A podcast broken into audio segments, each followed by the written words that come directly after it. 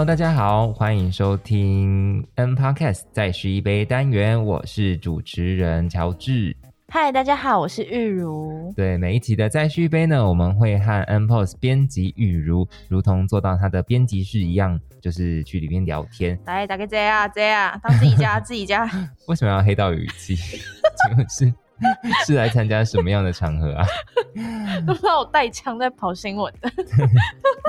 对，反正呃，我们会回顾 N Post 平台上面呢这一集的专题报道，顺便带听众了解本期的文章内容。好，话不多说，我们就是这一期的主题，就是刚结束的专题内容是永续教育。没错，嗯，那根据联合国呢 SDGs 第四项目标，为了要确保有教无类、公平以及高品质的教育，所以呢这一期的专题就会围绕在这一些内容上面。那呃，其实 SDGs 里面还有提到一个非常大的方面，就是要透过教育去。呃，实现一种平等，就是用教育来消除可能性别啊，然后族群，然后贫富之间的落差。对，所以首先呢，就想要请玉如来帮我们啊说一下，说呃这一集的报道呢，其实总共有九个题材，然后从本土的到国际的专题都有。国内的报道其实又区分出了特殊教育啊、原住民教育，还有实验教育这些方面。对。所以呢，在这样很嗯题材感感觉很多元跟丰富的情况之下，想要先问说，这次你是用什么样的视角去切入去谈这个永续教育的？哎嘿，其实，在谈教育这件事情啊，就正如大家所看到，就是坊间真的是太多太多成千上万的报道在讲教育这件事情了。嗯，对，就连有些媒体就是以教育为主题。哦，对对对，对天什么天什么下的。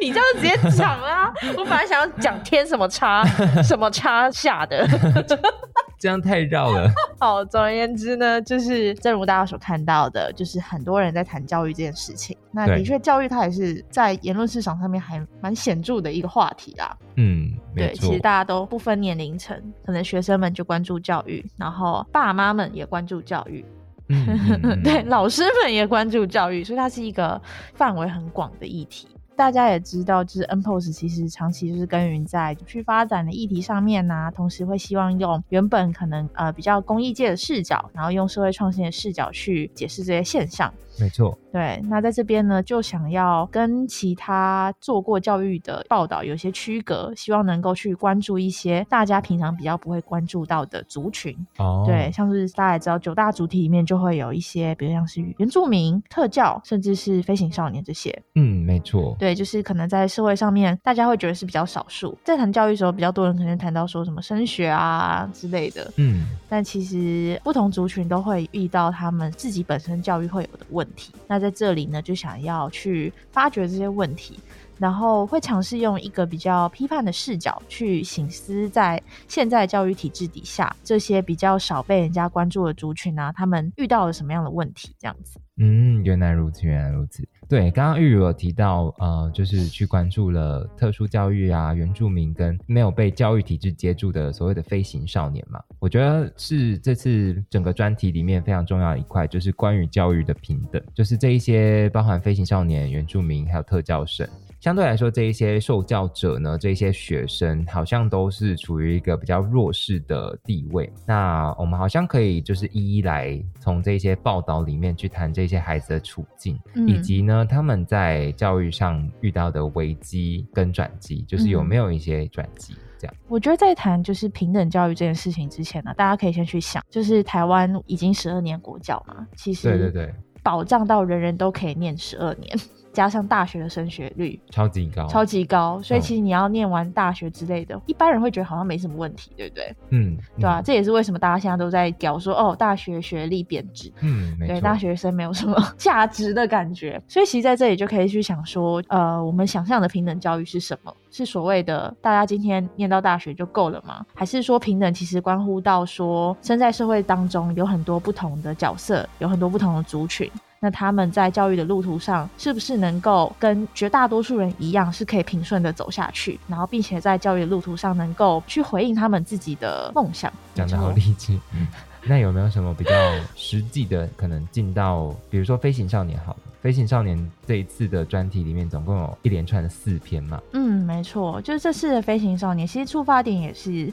很简单，因为其实最直觉想到的飞行少年就是教育体制漏接的一群孩子。对，对他们常常缺席在教室里面，中错啊、中理啊这些状况就是会发生在他们身上。所以其实在这里啊，想要做第一件事情就是先去撕掉一下社会大众对于这一群人的标签。嗯，对，因为大家可能对他们直觉反应就说，他们就是不在教室啊，他们就是不上学，他们就是不爱学习，他们就八加九，对，八加九混帮派，然后做特种之类的之类。对，所以在这里想要做的第一件事情就是去撕开那个标签，去观看一下这些少年的状态到底究竟是什么，让他们在一般人觉得应该要在教室里面上课的这个阶段，让他们去学习，这是为什么？对，那第二个呢，就是在飞行少年这四篇的专题里面啊，其实呃用了两种身份，算身份嘛，两种状态少年吧，一种就是更生少年，更生是指犯罪过的吗？对，就是他有就是刑法的记录，另外一种呢状态是安置的少年，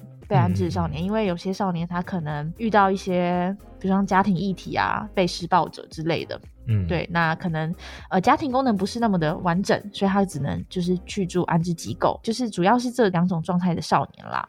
对对对，那在这里就是有触及到在做辅导这些少年，帮助他们重新接住他们。对，因为他们就是在教育的正规的体制里面不被接住嘛。对。那势必还是要有一群人对他们伸出双手。那其实在这里就是有去探访一些体制外承接他们的工作者，包含像是呃根生少年关怀协会啊、安置少年的机构，比如说像是在报道里面是有找到就是在南投的安置家园这样子。嗯嗯嗯。那其实还有另外一块就是。在做社区的叫做好样少年创意基地，嗯，对他们是利友中心下面的一个在地的。社区的一个机构，然后专门在服务这些社区里面的少年，能够看到其实民间有很多的力量在尝试去重新接住这些少年，让他们即使是在教室里面缺席，但是他们还是能够在自己的人生路途上面找到自己想走的方向吧。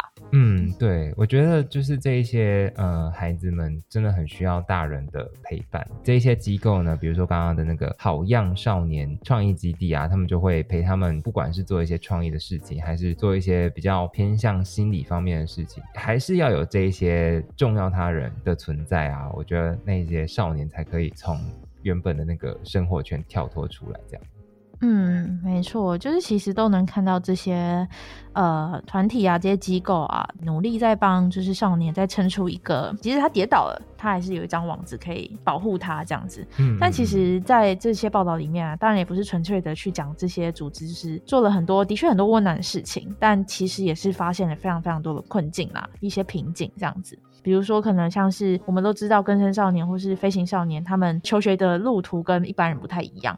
他们像是他们很多是朝职涯的教育，嗯，对，技职教育这方面前进。但其实你会发现，技职教育在资源上面啊，或者是在执行上面啊，都不太贴合这些少年的需求。哦，对啊，所以其实说要帮孩子们建构一个稳定发展的道路，然后希望大家都是平等的这件事情，其实还是有段差距啦。嗯嗯嗯。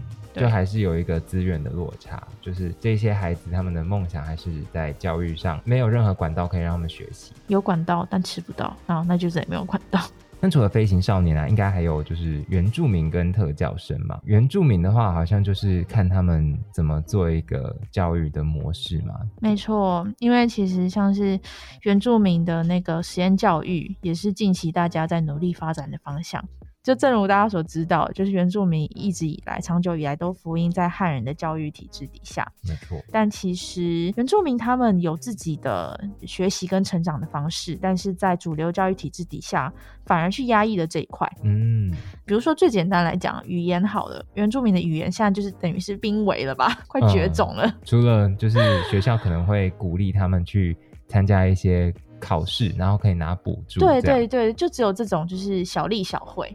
对，但是对于整体的原住民教育而言，就是语言它是一个很大的核心的发展，但是在这一块，主流的教育体制没办法容得下这一块，因为大家就是讲汉语嘛，这第一个，你从幼稚园开始就是进来就讲汉语，你小学国文课也是学汉语，我们国高中又是忙着考试，考试的科目也是国文，嗯，对，所以其实是对于原住民的未来发展真的是非常非常的有阻碍，对啊，非常的不利，对，的确这就是一个凸显了一个不平等啦。那在这里看到说，还是有非常多的老师致力于原住民的实验教育，然后透过呃想要创建自己的实验教育的体系，然后让至少嘛原住民语言这件事情它可以自然的发生，因为语言就是透过语言我们可以认识文化，透过这样的学习，原住民的孩子能够更知道自己是从哪里来，对自己的文化是什么。嗯嗯嗯，对，可能成长过程当中一定身边都会有一些原住民同学怎么样怎么样，可是。他们不是就是没有很明显，不然就是他们也就是不知道原住民对他们来说是什么意思。像我有一个朋友，就是他是到大学才开始找回原住民的自我认同，因为他是半个泰雅族人，对，然后他也是上大学以后才开始积极参与什么社团啊，然后去介入一些原住民的事物。那其实就是因为在教育过程当中呢，原住民的文化很少的出现在整个教育的内容里面，那个学校的生活习惯。也跟他们的文化也是有非常大的落差。没错，所以在这里的原住民实验教育啊，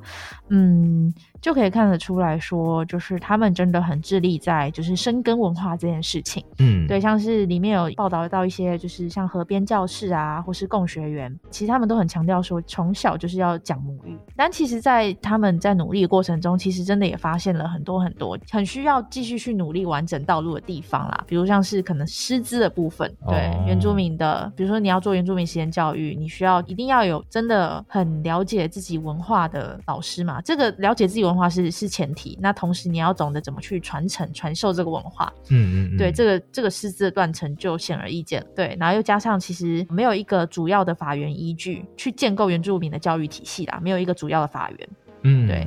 然后又加上，其实也蛮多人在质疑说，就因为原住民他们的知识体系还蛮断裂的，他们没有文字去记录他们的知识。嗯，对，所以其实你说你要把它弄成一个教育体系，那其实有些人也觉得蛮困难的。哦，对，但是的确就像是呃河边教室的校长嘛，就是马耀比我讲的，就是呃不是说很难就不去做嘛。对，对，就这件事情还是要有人慢慢去推动。相信这个是非常需要时间去推动的东西。百年树人，呀，百年哦，百年，百年，怎样啦？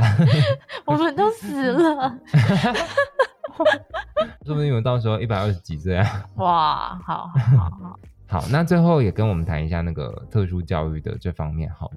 嗯，对啊，大家会不会觉得就是特殊教育可能离自己很远？什么叫什么叫离离我很远？像特教班，也就是可能离一般班级有距离啊，甚至一些学校根本就没有特教班吧。对对，这是真的。对啊，所以是不是觉得有些就是很陌生的感觉？哎，我老实说，是不知道他们在做些什么，我只知道什么样的人会进去。对啊，就我觉得真的就是像一般大家可能对于特教的想象都还蛮蛮遥远的。所以其实在这边想要做的东西也是说，去凸显就是特殊教育里面一些还蛮需要被大家看见的面向。那在这里拉出的一个核心的概念是沟通这件事情。对，因为我们刚刚所讲到的，大家会觉得就是特教这件事情，或者特教生。特教学生离我们很远，是因为我们没有对话嘛？就是我们更看不见他们，可能也没办法跟他们对话。对，所以其实想要建立起这个我们跟特教之间的连接，就是想说用沟通这件事情来讲好了，也就发展出两个内容。第一个就是说科技怎么样帮助重度生障的孩子去学会沟通这件事情。嗯。第二个呢，就是另外一种沟通，更心理层面 emotion 的情感的部分。嗯。对，所以是这两个层次。第一个层次就是我们刚刚在那个科技。里面就是有找到一个叫做木木非盈利的组织，他们是专门在用眼动科技帮助这些重度生障，他们几乎已经不能言语，甚至不能写字，那他们就这样怎么跟人沟通？他们就是用眼动的方式，眼睛动，眼睛在动，对，用眼睛在动，就是眼，就是去感测那个眼球的轨迹。他用眼球轨迹可以去指示一些图卡之类的，他就可以用这个方式去跟人家沟通，因为他们可能就是没办法动嘛，但他们是有意识的，其实是有想要跟人沟通，但他们限于没有工具这件事情。嗯，对，想一下那个史蒂芬沃金霍金，对对对，就是那种状况。所以其实眼动科技就是呃用这种方式，然后去帮助他们学习。嗯嗯嗯，对，其实就蛮多，就是生障家庭孩子就透过这个科技，然后再跟家里面的人沟通，也透过这个科技去做一些。学教育学习啦，其实还蛮好的，对，就是蛮好的，对，就是有有一个嗯，有一个转机吧，不会就是瘫痪的人就是瘫痪这样。对啊，真的就是蛮感动，因为像我就看到报道片段里面就有讲到说，即使是已经照顾他十几二十年的家人，但是他就是没办法说话，他也没办法表达自己的情绪。嗯嗯嗯，对，就只能就像你讲，就是他完全没有自主沟通能力，即使是跟他生活在一起很久的人，可能都会形成一种距离，因为我不知道他在想什么。对啊，一定是。对啊，但是透过这个眼动科技，它重新连接起了沟通跟对话。嗯，对，就是觉得还蛮感人的。哦，对啊，了解了解。那第二个话就是刚才讲到的另外一种沟通，就是情感上面的。对，因为对情感上，大家真的是很直觉会觉得说，像是有情绪障碍的，比方是自闭症或是过动儿，even 是就是身体有障碍的，好了，这些人你们会觉得说他们怎么谈恋爱吗？嗯。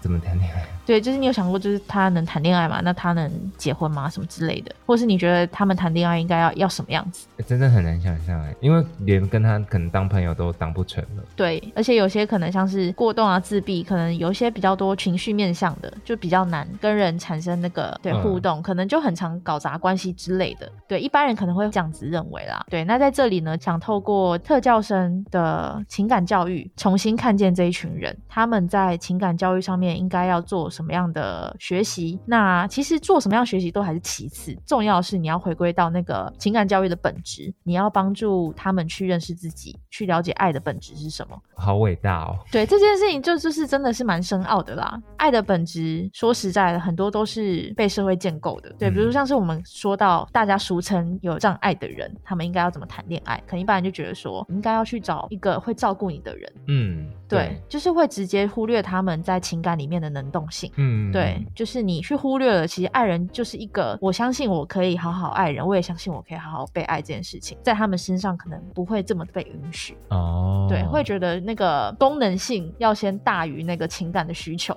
因为还是要看那个实际面的。对，很多人就会觉得，对对对对对，但但这其实就真的忽略了他们就是在情感上面最真实的需求啦。嗯，对对对。所以其实，在特教生情感教育里面，其实很大部分就是想要看见另外一个面向。那我们谈完这些，就是关于教育的平等的呃。领域以后呢，也来谈谈一些关于教育创新的事情好了。因为近年来有几个就是很有指标性，然后看起来非常抓人耳目的一些创新的概念，比如说实验教育啊，然后比如说 USR，就是这一些概念套到教育的时候，你就会觉得哎，好像很有前瞻性。可是到底什么是实验教育？跟实验教育标榜的那种体制外，是不是真的是一件好事？还有 USR，USR，等一下我们再来细究，因为 USR 是我自己做的专题。对，那先请玉如帮我们谈一下，就是嗯，实验教育在这一次专题里面，它好像就被批斗了，被批斗一番吗？没有，我们用很温柔的方式，我们用说故事的方式，用人的血泪、人的血肉来批斗。不要讲批斗，我们是发现问题。对，发现问题，发现问题。对，就是因为近年来教育一直追求创新嘛，那其实很多体制外一些一直在做的一些尝试，然后也渐渐的被看见，想要被纳进整个教育体系当中。对，对，但其实这里我会发现一些问题。N POS 就是用第一线的教育者的视角去谈这些事情，就找到了一些呃蛮特别的身份的人，从小就是有受过体制外教育，然后有受过体制内教育，那后来他可能成为为了一个体制外的教育者，对对，好复杂，对，就是一个很复杂的，就是学生学生时期受过的教育，包含一般的我们普通人的那种学校，然后也有那种不是普通学校的学校。什么叫不都不是普通学校的学校？就是体制外的学校，然后长大以后就变成体制外学校的教师。对，就是这些经过这么复杂游移状态的人，他成为老师之后，究竟他是怎么反刍他这一路以来的教育历程，然后去实践到他作为老师这样的一个身份的时候，他该怎么去实践他教育的理念？嗯嗯嗯，对，所以其实我们就是想用这样子的故事去重新去看那个体制内跟体制外，或许有界限，那个界限可能是模糊的，就是有点想要用这些人的故事去帮助大家重新去思考，不论你今天是在内还是在外，都能够看见彼此，然后去了解说，哎，彼此。的局限是什么？嗯，对，像是在这边，可能就是以前是在展富教育系统里面成长的孩子，对，然后有曾经离开去一般的普通高中念书的孩子，那他们长大之后又重新回到了展富教育里面当老师。跟大家解释一下，展富呢，就是它是一个体制外的教育系统嘛，它就是依据性格、天赋两大主轴去开展出他们的设计的课程，这样就会比较不像我们国音数设置之类的这样的教育，而是可能他们有自己的课程的设计，不像是一般的学科制的那种教育，要大家学习的目标也不太一样。那刚刚就是有讲到说，这几位教师他以前是受过普通教育，然后也受过体制外的教育的。那他后来到了体制外的教育的现场以后当老师，他有什么样的发现呢？到底这些实验教育的？内幕是什么？弄得好像也没有内幕啦。我觉得其实大会对啊，我觉得其实他们蛮多的反思都是在于对于体制内的一些批判。哦，是对体制内哦。对对对，他蛮多是对体制内的批判，因为他们都是待过体制内一段时间，可能觉得说蛮印象深刻一段话，他是在讲说体制要你背着众人的期待成为自己。嗯嗯嗯，对，因为其实那个教育啊，都在最终目的，大家会觉得说就是要找到自己嘛。你要知道自己的志业、自己的梦想，你想做些什么？你是谁？对对对，对，这是教育一个很大的目的。但是他们自己会觉得说，在体制里面，那个教育就会变成说有一个前提的，那个前提就是你要去背着众人的期待。嗯，那个不是那个众人期待，可能不是你的期待。嗯，对，你要被那个众人期待去成为自己。但是报道里面描绘他们在体制外教学的一些景象，其实也是有一些观察。啊一般会对体制外的教育会抱有一些很美好的想象，他们是很自由，他们是什么都可以自己决定。嗯，对。但这时候你就会想说，嗯，如果是教育的话，那个自由是不是应该有个界限？对啊。啊，不然出去到底是他是什么样的一个人？对，可以可以干嘛？其实还是蛮模糊的。对啊，就很模糊。然后因为体制外就是很重于探索这件事情嘛，那是不是所有的孩子都适合用比较自由的方式去探索自己？那最终都还是要去回看那个教育的本质是什么。嗯，对，那其实他们经历过这么多，都会有自己的期望。像是他们就觉得说，教育其实很大都是要回归在于说，你要找到自己。对对，那其实找到自己真的是一生的课题啊。嗯，对，所以不论你做什么样的选择，不论你今天是跨在体制内，还是跨在体制外，还是跨在两条线之间，这都是一个人生最终、最终、最终 都要追寻的 哲学系的孩子，你应该最懂吧？怎么变成一个禅师啊？为什么讲话要突然用气？好啊，就是反正要强调的重点，只是说这两个人他们在呃体制内跟体制外都待过，那他们最终可能是选择体制外的这个道路。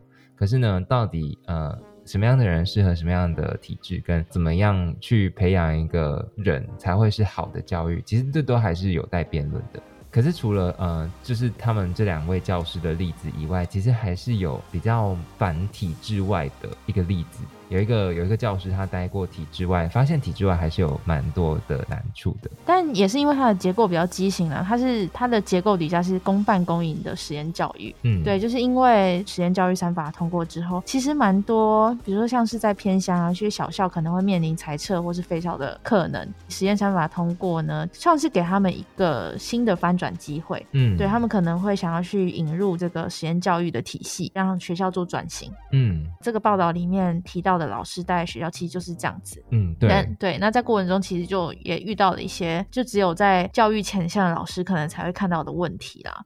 嗯，比如说呢？对啊，比如说可能像是在老师的训练上面，其实就是一个蛮大的问题。因为在报道里面，这个人啊，他以前没有在这个体系里面成长过，在这里就面临到一个问题，因为不是所有在就是公营的学校里面都有经历过体制外教育系统的培育。对对对对，所以其实这就发生了一个师资的培养的问题，就是他可能不太知道要怎么样去用那个教育体系的模样去教去教人。对，那其实这都是需要培养人才的。那另外一方面也是加上说，就是这些在面临转型的学校，它要怎么样去完整的结合融合这些原本在体制外教育的一些理念。对，那因为它同时它也是在从体制内去转型的嘛，它又好像又放不下一些体制内的职务，比如像是体制内很追求成绩这件事情。嗯，对，的确，对，因为他很追求就是升学啊什么的。那是不是在转型的时候，他就能够完全放下这一块吗？I don't think so。嗯，这个学校转型就变成多头马车哦，就是什么都要都要顾到的感觉。那这样看起来也不是全然的悲观啦，因为其实这也是提供了一个更多元教育的选择。因为其实大家知道，如果是一般的在那种体制外的教育系统，你要去念，其实要花蛮多钱的。但是公办公营就比较不会有这样的问题。哦，原来如此。对，所以其实它可以提供更多人有更不一样的教育的选择。嗯嗯嗯。对，那其实也是看得到，就是呃，在这些报道里面的老师啊，他们也是很认真、很努力的，想要尝试用他们学习到的方式来实现实验教育。对，实验实验教育的一些理念啦。嗯，或许这些很美好的理念都可以在不同的地方，就是遍地开花啦。那讲完实验教育以后呢，就是其实还有一块是 USR，就是所谓的大学社会责任。那这个是在针对大学领域里面，就是有在标榜说课程要如何落实，就是让学生进到社会啊，进到社区，透过实作或者透过一些方式，进而让他们在这个大学阶段就。体会到什么叫做大学生对社会的责任？对，其实嗯，要质疑的点就是说，这个概念啊，到现代来看的话呢，可能是因为 CSR 然后永续的出现，所以才进而出现的嘛。可是因为这个东西是教育部在推的，那现在计划量也算是非常庞大。可是真的教育部跟学校之间有那个共识吗？就是呃，我在做这篇报道的时候，其实就有听到蛮多大学教育的教育者的心声，就是。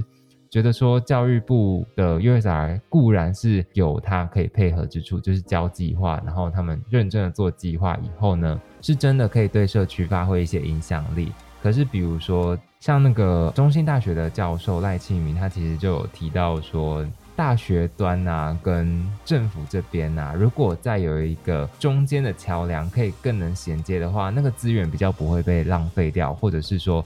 呃，他们因为要改善一个地方，所以要要申请一个 USR 经费。可是实际上那个东西可能是地方政府他们可以拨经费出来的。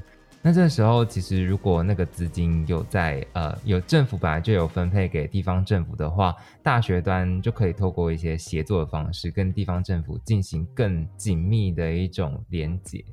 好，所以呢，他呃，其实就强调说，教育部如果要持续提供资源跟让大学跟社会互动的时候，其实也应该要去支持大学跟地方政府的连接，就是刚刚说的啊，这个是他觉得是迫切的一个转型。就是其实教育部他们也有说过，要本来是 USR 本来是大学科系的专长去带动地方创生嘛，后来呢，则变成去要去反过来强调说，以地方创生为目标，然后整合一个议题，再让大学去参与，这样会呃发挥到最好的效果。对，所以其实我觉得这个可能是一个呃未来可以期望的一个方向。对。那另一个，我觉得我自己还蛮有感的，就是因为我自己也是在正大嘛，然后所以有也有访到正大的受访者，然后他们嗯，其实就有一位受访者跟我说，教授跟社区的配合度也是可能有不太好的情况，所以呢，大学的 USR 很容易变成一种扰民的行为，也没有那么夸张，只是说要跟社区。联合办一个东西，但那个 USR 它可能有学期的限制，然后有人力的限制，在限制一堆的情况之下办成了一个活动以后，就不会有什么样的改变啊，所以其实还蛮困扰人的，就是一直来来去去，一直来来去去，然后社区就一直期待说，呃，大学是不是真的要给我们什么样的帮助？下面都没啦。对，其实结果来看的话，就是什么都没有。对对对。但其实还是有一些人是认真在做 USR，而且是用深耕的方式去完成一个在地方啊长期陪伴。就比如说我的受访者微光盒子，他们大家可以去看报道微光盒子的故事。没错没错，就是他们是在做一些儿少服务，所以这是我个人觉得还蛮深刻的地方。就是教授如果不知道要怎么参与 USR 的话，USR 到底在推动什么东西，跟他的名号那么响亮要干嘛呢？让大家重新再认识 USR 这个东西了。对对对对，那紧接着呢，可能就是要从国内看向国外。对我们这次的专题里面，是不是也有一些就是到了一些国际的地方去看，说他们怎么做永续教育，跟他们的永续教育长什么样子？嗯，这里放进了一些国际视角。对，因为其实，在 SDGs 的项目里面啊，去看那个教育细项，你会看到蛮多，其实在关注就是发展中国家、低度发展国家的教育情况。对，那在这里呢，其实就讲了两个例子，一个是马尔蒂夫，对，好遥远哦，超遥远的，就是一个快不见的地方。拜托不要。对，其实就是他们就是小岛屿国家啦，如大家所知道的，小岛屿国家是最先最先受到气候变迁影响的。嗯，对，那其实马尔蒂夫就是，这里就会想说，哎，那教育有什么意义？如果今天他们都快活不下去，就是啊，气候变迁呢，水要淹上来了。对对对，对，就是连存活都成了一个问题。那教育最重要。对，那教育到底是有什么意义呢？那其实在这里告诉大家一个蛮不一样，有个叫做永续教育，就 ESD（Education for Sustainable Development）。嗯，教育目的就是为这个永续发展去开多一些机会。对，那其实，在马尔蒂夫这边呢，有很多不同的方式，像是其实还蛮特别的，他们学校有开创一些计划。其实这些计划就是在帮助孩子去认知气候变迁正在危害我们的生活。对，那我们可以做什么事情去保护我们自己？替我们自己发声，哎，好有意义哦！对对对对对对，就是让这些人去认知到问题，并且教他们可以怎么行动，算是小型海岛国家的一种实力吧。对，没错。那另外一个呢，其实呢，就是也是蛮多人关注的啦，就是在发展中国家的教育。那大家都知道，说就是发展中国家教育其实资源非常匮乏，对，也是大家海外捐款的重点啦。哦。没错，那在这里呢，就有专访到在做海外长期教育的，就是在发展中国家做长期教育的新创的 NPO 组织，对他们是远山呼唤，访到他们的创办人，他是怎么从大学社团一步一脚印，从这种短期的，就是志工的海外志工服务，做到就是很深根在地、很长期的那种很扎实的教育，然后去真实改变当地人的生活跟处境，这样子。呃，那玉如有没有觉得看这个马尔蒂夫啊，或者是远山呼唤他们去到尼泊尔这两种案例啊，有没有觉得国内跟国外的永续教育有什么相似或可以比较的地方？相似的吗？我觉得其实还蛮重要，就是你要去看见教育这件事情，就是你要去看见人的真实的需求是什么。对，比如说像是在远山呼唤好了，他们在尼泊尔做的事情，其实就是一步一脚印去发现当地人真实的需求，而不是我们站在台湾自己想象教育是什么就去给他们什么。嗯嗯嗯，对他们是真实的去了解当地人的生活样态，那他们为什么没办法接受稳定的教育，然后去从这些痛点真的去解决。对，而不是像是一般人可能觉得说，哦，我们要帮助那些贫穷国家的孩子们，那就是捐钱给他，好，捐钱可能还不错，那可能就捐一堆书好了。对，但你没有考量到说，问题是你帮他盖一座图书馆，会有人进去看吗？嗯，他们可能没有看书的习惯。对，没错，所以就是你要去考量到是当地人真实的需求，他们真实的问题是什么？嗯，对，这就是一个还蛮重要的问题。嗯，这个其实我也蛮有感，我自己因为就是之前有去过泰国的北部做国际职工，然后也是在他们那边的。学校教书，然后就觉得，哎，每天都在怀疑自己，说今天那些孩子上完课以后，真的有任何收获吗？然后整个，嗯，我去过两次，然后待了足足有三个月，然后我就想说，到底去了那边以后得到的是什么呢？反而可能得到最多的是我自己。远山呼唤的例子也让我想到，就是台湾的偏乡也有这样子的问题，就是说有一些教育者或有一些人用他们自己的想象去设想偏乡或者是教育资源比较少的地区，他们需要的是什么，结果其实忽略了他们真正的需求。对，那这一篇呢，其实是呃玉如去访问的嘛，就是扣扣老师，对不对？嗯，没错，是 Coco 老师。Coco 老师真的是一个很特别的角色。干嘛干嘛冷笑？没有冷笑，是开心的笑，就觉得 Coco 老师好。的确呢，Coco 老师也是来到了就是宜兰南澳这个地方，对，创建了一个叫做“小人一号”的基地，容纳了很多南澳的孩子。那其实可能一般人会觉得说，哦，那他就只是设一个就是像是社区中心的地方嘛，然后让孩子进来。嗯嗯。对，但我觉得 Coco 老师蛮特别的，就是他的想象呢是更远的，他想要串接起是更完整的知识教育的网络。嗯，对，所以不只是陪伴就是南澳的孩子，他还陪伴南澳的学校。嗯，像是他会进到。学校陪伴老师，然后去做一些合作，对，然后甚至是陪伴南澳当地的不同各种角色。像是他会找南澳当地很多职人来他们的基地教小孩子上特别的课程嘛，比如做做木工、做料理之类的。那这些人可能他们都不是老师，但他们是在南澳在地生活的人，对。但其实生活即是知识嘛。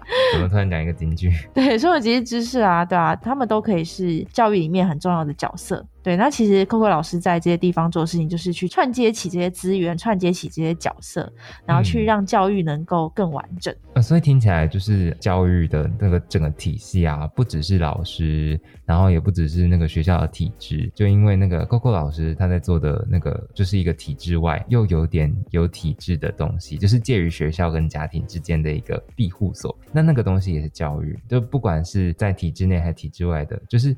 只要能够满足学生小孩的需求，好像就可以称作是教育。然后也是每个人，像是刚刚说到的那个地方的一些，就是有专业技能的人，他们也可以成为一个教育者，对。那在最后的最后呢，就是这一期的专题叫做 Zigma 教育，也就是教育的总和嘛。应该是玉如本来就是有设定一个嗯内心的对于教育总和的想法，然后陆陆续续好像也收到很多的教育者他们对于教育的想法，就是他们也有回答说，对于他们来说，心目中教育的总和是什么？就想要问说，你一开始那个想法是什么？然后在听过这些教育者他们对于这个问题的答案以后呢，对于你自己的。本来的想法有什么改变？好，我觉得我真的是一个蛮悲观的人呢。一开始就出这哎教育的总和，那我自己的答案会是什么？其实我真的是一个蛮黑暗的答案。我那时候回答说，我觉得教育啊，就是一个只教会你不要死而已，但却没有教会你怎么样好好的活。是不是听起来有点 sad？可是我就就是这样啊。你也认同吗？没错，没错，就是真的是一个蛮悲观的人啦。都快三十岁了，还不知道自己在活什么。没关系，我只是就是一个就是不要死的状态。我真的觉得自己没有在好好活着。原来如此，对，育儿朋友听到了没有？快来关心我。对，但其实在这个教育专题过程中啊，的确真的看到了很多不同的人的答案。对，那这些人都是他们在教育的前线，或者在不同的角落，然后在做自己的理想。是是是，他们在实践过程中的反思，最后得出来的一个答案。对，那在看过这么多不同人的答案之后呢，我觉得这是一个很感动的历程呢。对，像是我自己就看到，我自己还蛮喜欢的答案是那个在谈原住民实验教育，呃，南瓜共学员的拿靠，就是林书照，嗯，对他的答案，他是说教育的总和，我认为是回过头来你会发现，教育是大人的自修。大人必须改变，才能带领孩子。对，就会觉得说，因为自己也是踏入社会，大概就是离学校不远啦，就是大概毕业一两年的那一种。嗯，对，那其实也算是一个大人，就是一个不知道怎么样好好活着的大人。竟然敲到麦克风，才撞到麦克风。我是多想要不知道怎么好好活着，就算了，算了，还不知道好怎么好好录音。对，没错。对，然后看到这答案就会觉得很有感触，也蛮感动的。就是觉得说，哎，自己好像也是个大人了。没错，教育的意义究竟是什么？是只发生在校园吗？只发生在学生阶段而已吗？其实不是，哎，它是一个，即使你今天是个大人了，它还是一个你随时要带在心里的一个东西。对，你要时时刻刻去。去回看自己，去发现问题是什么。从这个回看的过程中，你会知道你必须做出什么样的改变，对，你要做出什么样的行动，然后也才能够大家都讲了，我们要怎么样带领我们的下一代嘛？嗯嗯，对，去去走向一个更好的未来。对，那其实这也算是在回应我一开始那个很悲观的想法吧，就是一个不知道怎么样好好活着的大人。哦，对，就是那我们可以怎么样的尝试好好活着这件事情？嗯嗯嗯。所以带给你的影响是，就是好，我比较不会装麦克风了。谢谢谢谢，录音师感谢你，剪辑师感谢你。那所以玉茹就分享到此结束吗？差不多吧。看你有没有想要给我 feedback，然后跟这个结尾这样子。没有，我只是希望说，呃，十年以后我不会就是嗯回头看也有这种感慨。我觉得很有可能诶。可是我觉得这也是好的，就是人总是要思考自己存在的意义。大家快来哲学系，哲学系就会从大学开始就学习这件事哦。折磨思想折磨，好啦，那呃，我们今天的永续教育的回顾可能就到这边结束了。那嗯，我们今天真的回顾了非常多元的内容，就是包含了弱势族群啊，就那些 N Post 的报道里面，其实就讲出了关于 SDGs 的第四项目标，就是要怎么去强调那个教育让人变得可以跟别人一样，就是去实现一个消除落差的这个目的。那这集节目就到这边结束了，耶！我们去拎几杯啦！对对对，我们快点就是下班再续一杯吧，大家也快点下班再续一杯吧。当大家都都有在上班，是不是啊？你就没在上班？我在上班啊，right now。好了好了，那就这样，拜拜。谢谢收听，想关注更多社会创新与社会公益，请上网搜寻 N Post 公益交流站。如果你喜欢我们的内容，也请继续追踪 N Podcast 的动态，支持我们哦。